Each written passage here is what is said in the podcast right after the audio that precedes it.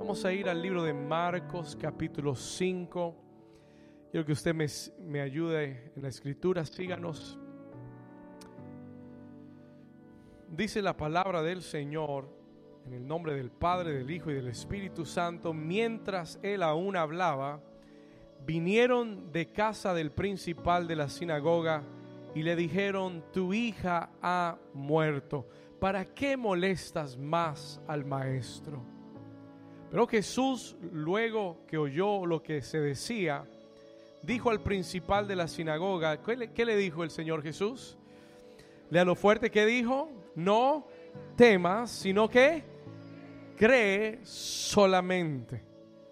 Y no permitió que le siguiese nadie, sino Pedro, Jacobo y Juan, hermano de Jacobo. Y vino a casa del principal de la sinagoga y vio el alboroto y a los que lloraban y lamentaban mucho. Y entrando les dijo, ¿por qué alborotáis y lloráis? Y Jesús declara, la niña no está muerta, sino duerme. Versículo 40. Y se burlaban de él. Mas él, echando fuera a todos, tomó al padre y a la madre de la niña y a los que estaban con él y entró donde estaba la niña. Versículo 41, y tomando la mano de ella le dijo, Talita Kumi, que traducido quiere decir, niña, a ti te digo, levántate. Y luego la niña se levantó y andaba, pues tenía 12 años, y se espantaron grandemente, pero él les mandó mucho que nadie lo supiese. Y muy importante, les mandó que le diesen de comer a la niña. Amén. ¿Cuántos dicen amén? Tranquilo, cuando salga va a comer, no se preocupe. Señor también le importa que usted coma bien. Les mandó que les diesen de comer a la niña. Amén. Hoy vamos a estar hablando acerca de atmósfera de milagros. Diga conmigo, atmósfera de milagros. ¿Cuántos dicen amén? Puede tomar su lugar. Just leave the piano for me, just real soft. Aleluya. En este texto, hoy voy a compartir algo muy sencillo, muy rápidamente con usted. I'm going to share something very quick with you. Amen. Tenemos la casa llena, ¿verdad? Hasta donde cabe hoy. ¿Cuántos dicen gloria a Dios? Amén. Escuche esto. En el texto eh, que acabamos de leer encontramos la historia de un hombre muy influyente. Era un hombre importante para su comunidad. ¿Cómo sabe usted eso, pastor? Bueno, la Biblia lo dice. Era un principal de la sinagoga, ese era un lugar muy importante para los judíos. Y el hecho de que la Biblia mencione su nombre quiere decir que era un hombre importante. Eh, muy pocas veces en la escritura escuchamos o leemos el nombre de las personas, pero el escritor sabía el nombre de este hombre, su, nombre era Jairo. Él era el principal de las sinagogas y aunque este hombre era importante y era influyente, y aunque este hombre posiblemente tenía muy buenas conexiones en la comunidad, este hombre nos enseña que hay momentos y hay situaciones en nuestra vida que nosotros no podemos resolver con nuestra propia fuerza.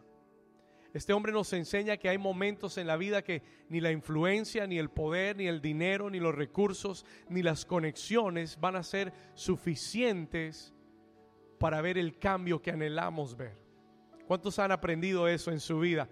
Hay cosas que si la mano de Dios no hacen, no van a cambiar en tu vida.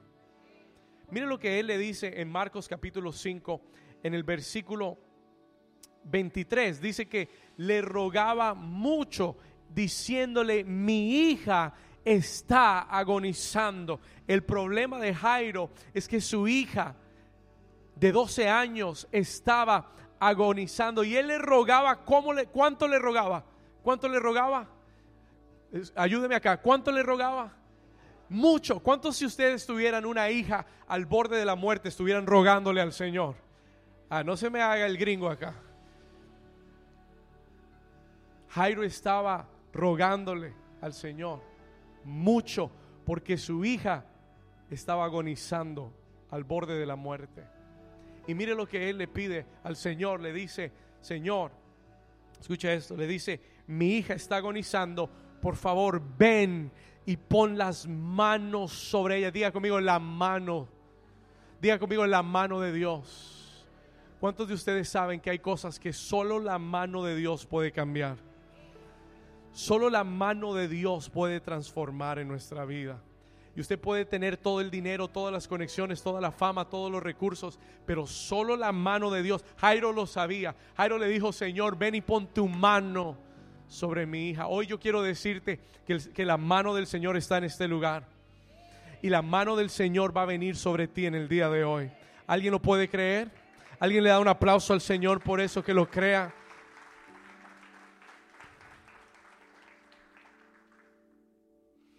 Escuche esto. ¿Sabe qué me encanta de Jesús? Que cuando este hombre viene y le, le, hace esta petición, él no se rehusó a ir con él. Dice la Biblia que fue con él. Dijo, yo voy a tu casa, yo voy a orar por tu hija, voy a poner mis manos sobre ella. Y cuando yo leo los evangelios, when I read the gospels, escucha esto, cuando yo leo Mateo, Marcos, Lucas, Juan, cuando leo los evangelios y la vida de Jesús en la tierra, encontré que él nunca rehusó sanar a un enfermo. ¿Alguien dice amén a eso? Nunca rehusó sanar a alguien. Es más, la Biblia, los evangelios son tan extremos que no solamente dicen que no rehusó una petición de sanidad, sino que donde él iba, todos los enfermos se sanaban.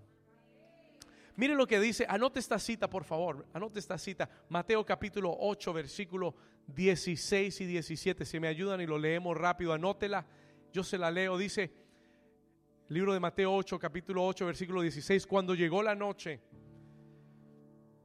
trajeron a él muchos que, endemoniados, y con la que, y con la, dígalo fuerte, y con la palabra echó fuera los demonios. ¿Y qué hizo? Y sanó a ¿cuántos? ¿Algunos? ¿La mitad? ¿Una cuarta parte? Dice que sanó al 100% de los enfermos. Versículo 17, verse 17. ¿Para qué? Se cumpliese lo dicho por el profeta Isaías cuando dijo, Él mismo tomó nuestras enfermedades. Diga conmigo, Él tomó mis enfermedades y Él llevó mis dolencias. ¿Cuántos de ustedes lo creen? Y como si eso fuera suficiente, en Mateo capítulo 4, versículo 23, la escritura dice que Él recorrió toda Galilea, enseñando en las sinagogas de ellos, toda Galilea, no una ciudad, todas las ciudades de Galilea, predicando el Evangelio del reino. Diga conmigo, el Evangelio del reino. ¿Cuál es el Evangelio del reino, pastor? Que, que Cristo sana que Cristo libera, que Él sigue rompiendo cadenas, que Él salva al que está perdido. Ese es el Evangelio del Reino. Y sanando cuánta enfermedad, toda enfermedad y toda dolencia en el pueblo. ¿Cuántos saben que toda quiere decir toda? Toda enfermedad. ¿Cuántos saben que Él puede sanar toda enfermedad? Toda dolencia. Si usted vino con dolor hoy, en su cuerpo, yo quiero que sepa que hoy usted va a salir sano en el nombre de Jesús. Créalo. Créelo con tu corazón. Mire lo que dice el libro de Lucas capítulo 6, versículo 19. Lucas capítulo 6, versículo 19. Vamos a leerlo acá. Dice, y toda la gente procuraba qué? Procuraban qué? Tocarle. ¿Por qué? Porque poder salía de él y sanaba a todos. En este mismo texto de Marcos 5, después de que Jesús habla con Jairo, cuando él va camino a la casa de Jairo, una mujer que había padecido por 12 años de un flujo de sangre, no había parado de sangrar por 12 años, dice la Biblia, que mientras Jesús iba a casa de Jairo, ella se hizo paso entre la multitud y lo tocó escuche esto. Jesús dijo, Jesús paró, Jesus stopped. Y él preguntó, ¿quién me ha tocado? ¿Quién me tocó? Y Pedro le dijo, Señor, estás en medio de una multitud, todo el mundo te está golpeando. Y él dijo, no, no, no, no, alguien me tocó, porque sentí que poder salió de mí. hay un toque, que es el toque de fe. Cuando tú crees que Dios hará lo que Él prometió y tu mano se extiende hacia Él, poder sale de Él para tu vida. Y toda la gente procuraba tocarle. Ponme el versículo. Toda la gente procuraba tocarle. ¿Por qué? Porque salía, poder salía de Él y sanaba a cuantos? A todos. Déjeme decirle algo en esta mañana. Cuando yo leo estos versículos, yo entiendo que la es la voluntad de Dios sanar a su pueblo. ¿Será que Dios me quiere sanar? Pues yo leo la, Biblia y leo los evangelios y me dice que todos fueron sanos. Es el deseo de Dios sanar tu vida. Es el deseo de Dios sanar tu cuerpo. Es la voluntad del Señor. Por eso la Biblia, hay gente que dice, ay, pero eso fue en los días de Jesús. Pero la Biblia declara en Hebreos 13, 8 y dice que Jesús, Jesús, diga conmigo, Jesús es el mismo ayer, es el mismo hoy y será el mismo mañana. Su deseo y su voluntad no han cambiado. Él quiere sanarte hoy. Si usted lo cree, déle un aplauso fuerte al Señor. Vamos. Pastor, ¿por qué entonces muchas personas no reciben su sanidad? ¿Por qué muchas personas no reciben los milagros? Yo quiero mostrarte en este pasaje de Marcos 5 tres obstáculos, diga conmigo, tres obstáculos para recibir nuestro milagro. Tres obstáculos que yo veo en Marcos capítulo 5 que nos van a detener de ver el milagro en nuestras vidas. Jesús le dice a Jairo, vamos a tu casa, we're going to your house. ¿Cuántos de ustedes se hubieran alegrado si tuvieran a su hija enferma y Jesús le dice, voy para tu casa? ¿Cuántos hubieran tenido fe? ¿Cuántos hubieran dicho, wow, esto se va a poner bueno? Mi hija se va a sanar. Amén. Pero dice la Biblia que mientras iban camino a casa, versículo 35, mientras él aún hablaba, vinieron de casa de Jairo y le dijeron, tu hija ha muerto. ¿Para qué molestas más al maestro? Y el primer enemigo de tu milagro, escriba esto, el primer enemigo para recibir tu milagro, tu sanidad o lo que le estás pidiendo al Señor es la razón o la lógica humana. Anote esto. Cuando Jairo recibe esta noticia y le dice, tu hija está muerta, la lógica humana dice, ya no hay nada que hacer. La razón humana dice, ya no lo molestes más. Esto se acabó. This is finished. Ahora yo quiero que usted entienda que Dios nos ha dado la lógica y Dios nos ha dado la razón. ¿Sabe por qué? Para que usted y yo podamos operar en el mundo natural. For us to operate in the natural world. necesitamos la razón y la lógica para muchas cosas. Pero cuando se trata de lo espiritual, cuando se trata de lo de Dios, tú no puedes llevar tu razón y tu lógica al mundo espiritual porque no aplican a lo espiritual. ¿Alguien me está entendiendo? Tu razón y tu lógica están limitadas a un mundo natural, a un mundo físico, pero el mundo espiritual no se rige por lo natural.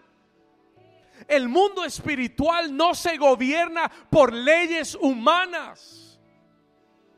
En el mundo natural hay un tiempo para que las cosas sucedan. En el mundo espiritual no hay pasado, no hay, no hay futuro, hay un continuo presente. El tiempo no existe. Time does not exist. ¿Alguien está aquí conmigo? Oh, oh. Por eso la Biblia dice, es pues la fe ahora, la fe es. La fe no fue, la fe no será, la fe es ahora. Diga conmigo, ahora. Y tú tienes que entender que para eso Dios nos ha dado fe. That's why He's given us faith. Jesús le dice a Jairo, miren lo que dice el versículo, vamos a ir ahí rápido, el versículo 35, le dice, no molestes más al maestro. Versículo 36, pero Jesús luego que oyó la noticia y que supo que Jairo se había dejado desanimar por la mala, ¿cuántos han recibido alguna mala noticia algún día? ¿Cuántos ¿Cuántos saben que cuando recibimos una mala noticia muchas veces lo procesamos con qué? Con la lógica humana, con la razón. ¿Y qué sucede? Se va la fe y llega el temor.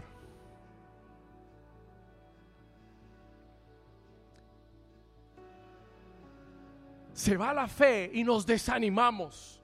Y Jesús ve, escuche, Jesús ve en el versículo 36, él oyó lo que le dijeron a Jairo y él sintió que Jairo se llenó de temor. Y él le dice esta palabra a Jairo. Le dice, Jairo, no, no qué, temas, cree solamente, solamente ten fe. En otra porción de la escritura Jesús dijo, al que cree, todo le es Escúchame bien, la fe borra tus limitaciones y borra la lógica humana. Dios nos dio la fe. Escúchame bien, Dios nos dio la fe. God gave us faith. Porque la fe es la habilidad para creer lo que no es razonable. Ay, ay, ay, ay, ay, ay. No sé si lo, no sé si agarró eso. La fe es la habilidad, it is the ability to believe, la habilidad de creer lo que no es razonable, lo que para tu mente no tiene sentido. La fe dice, sí es posible. Mira al vecino que está al lado y dígale, solo cree, solo cree, dígale, solo cree, no temas, solo cree, solo cree. Juan, solo cree, porque todo es posible. ¿Cuántos dicen amén? ¿Habrá alguien que tiene fe en esta mañana? ¿Habrá alguien que cree que el Señor puede hacer el milagro hoy en tu vida y en tu familia y en tu corazón? Vamos a darle ese aplauso fuerte al Señor si usted lo cree. Dios no está limitado por tu mundo natural.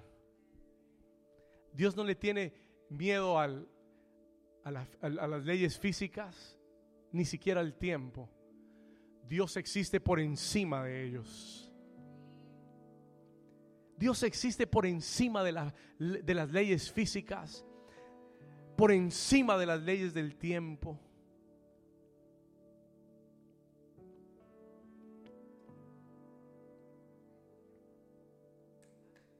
Por eso, su nombre es el gran yo soy.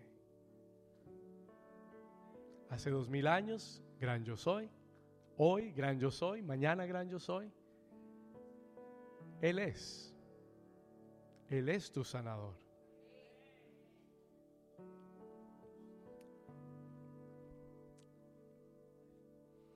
El segundo enemigo, escriba esto. El segundo enemigo es el temor. ¿Qué es el temor, pastor? El temor es la fe, pero invertida. El temor es, la fe es esperar que Dios sobre y que Dios haga, que lo bueno acontezca en mi vida. El temor es esperar que lo malo acontezca en mi vida. Toma la misma energía, pero, pero va para el sentido contrario. Hay gente, dice la escritura, que lo que el impío teme, eso le vendrá. Mas a los justos les será dado lo que desean. Porque el justo no teme, el justo tiene fe en Dios. ¿Estamos acá? segundo enemigo es el temor. Cuando tú tienes temor, hay que, que ir a pasar, ay, cómo iré a solucionar, y ahora se va a morir, y ahora va a pasar esto, y ahora va a pasar, y no ha pasado nada, pero ya el temor te tiene agarrado. Y tú estás poniendo todo para que eso suceda. Lo que el impío le teme, eso le acontece.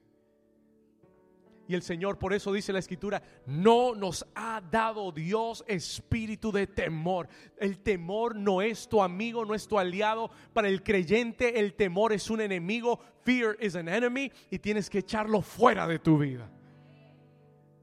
¿Por qué no hacemos esto juntos? Levanta tu mano derecha conmigo en esta mañana y vamos a renunciar a todo espíritu de temor en el día de hoy. Día conmigo, Señor Jesús, hoy yo renuncio a todo temor todo temor del presente, todo temor del porvenir, todo temor a malas noticias. Diga, yo renuncio al espíritu de temor y le ordeno, diga, le ordeno en el nombre de Jesús que se vaya, diga, fuera, ahora, diga, ahora, en el nombre de Jesús.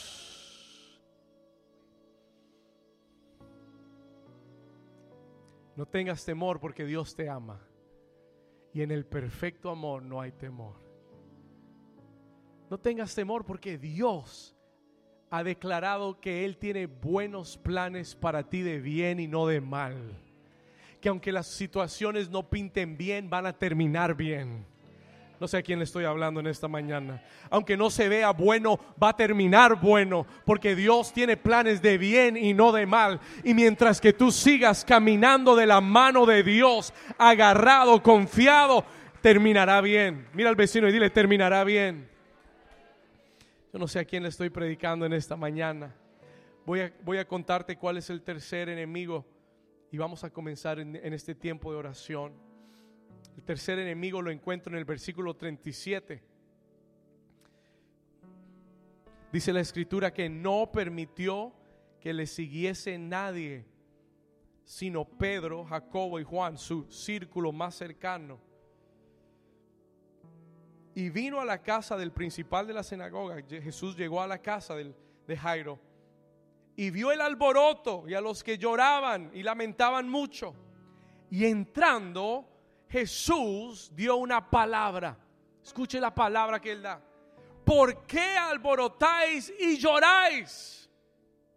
Y dice esta palabra, él dice, la niña no está muerta, sino duerme.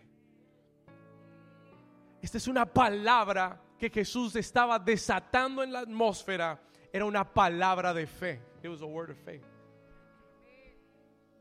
Escúcheme bien. Todos estaban llorando porque la niña había muerto. Pero Jesús da una palabra y dice, dejen de llorar. Porque ella no está muerta, está durmiendo. Esta mañana el Señor me dijo que te dijera, tu milagro no está muerto, está durmiendo. Hoy el Señor vino a despertarlo. Tú pensabas que eso ya se había terminado, acabado, pensabas que estaba muy lejos. Hoy el Señor te dice, no está muerto, está durmiendo. It is sleeping.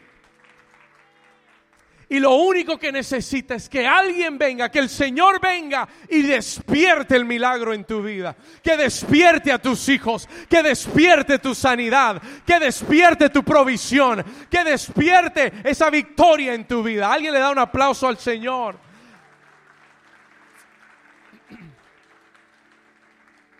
Hay hijos que van a ser despertados en este día.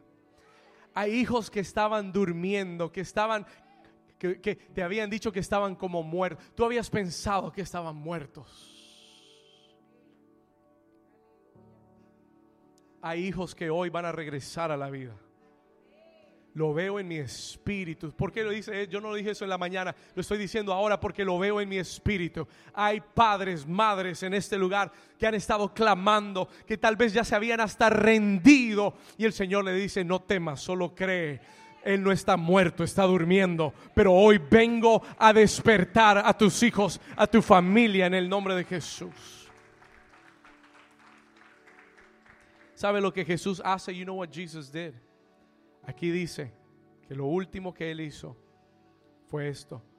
Cuando él declaró la palabra y puso fe en el ambiente, versículo 40, él se dio cuenta que había gente ahí. Mire, dice la Biblia, que se burlaban de él. Jesús dijo esta palabra, no está muerta, duerme. ¡Ah! ¿Quién se cree este? ¿Sabe por qué se reían? ¿Se burlaban? Porque tenían incredulidad. Déjeme decirle esto. La incredulidad es el fracaso espiritual. La incredulidad es el fracaso espiritual. ¿Sabe por qué hay gente que nunca ve a Dios obrar en su vida? Por la incredulidad. ¿Sabe por qué hay gente que no ve milagros del Señor? Porque dicen amén, pero en el corazón no lo creen. La Biblia declara que en el corazón se cree para justicia. Y cuando tu corazón está lleno y lo crees, tu boca comenzará a confesarlo y a declararlo. Porque Jesús dijo de la abundancia del corazón, hablará la boca. Y entonces tú comienzas a declarar lo que Dios hará. Y la gente dirá, está loco, está loca. Mire lo que está diciendo. Mire, se van a burlar de ti como se burlaron de Jesús. Le dijeron, está, se burlaron porque él dijo que estaba durmiendo. Jesús sabía que estaba muerta. Pero en su corazón él sabía que el poder de resurrección estaba en él. Yo quiero decirte que el poder de resurrección está aquí en esta mañana. Ahora escuche bien. Listen to this carefully. Aleluya. Muchas veces decimos creer, pero estamos llenos de incredulidad. Decimos, algún día Dios lo hará. Decimos, si Dios quiere, Dios lo hará. Si es su voluntad. Y esa es una excusa para no creer que Él lo hará hoy, ahora, aquí. ¿Sabe qué hizo Jesús cuando encontró incredulidad? Escuche esto, versículo 40. Y se burlaban de Él, mas Él comenzó a agarrar uno por uno y comenzó a sacarlos de la casa y a echarlos fuera de la casa. Y Él comenzó a preparar la atmósfera, porque para que hayan milagros tiene que haber una atmósfera de fe. ¿Sabe a quién dejó en el cuarto? Al papá y a la mamá, que eran los que más fe tenían de que Dios resucitara a esa niña, y a todos los demás los echó fuera. Y en esta mañana, escúcheme bien, y en esta mañana el Señor quiere que tú aprendas a echar fuera la incredulidad de tu casa, que aprendas a echar fuera a la gente que te habla con incredulidad en tu vida. Aquellos que no creen que Dios obrará, échalos fuera de tu casa. Take them out of your house, porque si no te van a convertir en un incrédulo también.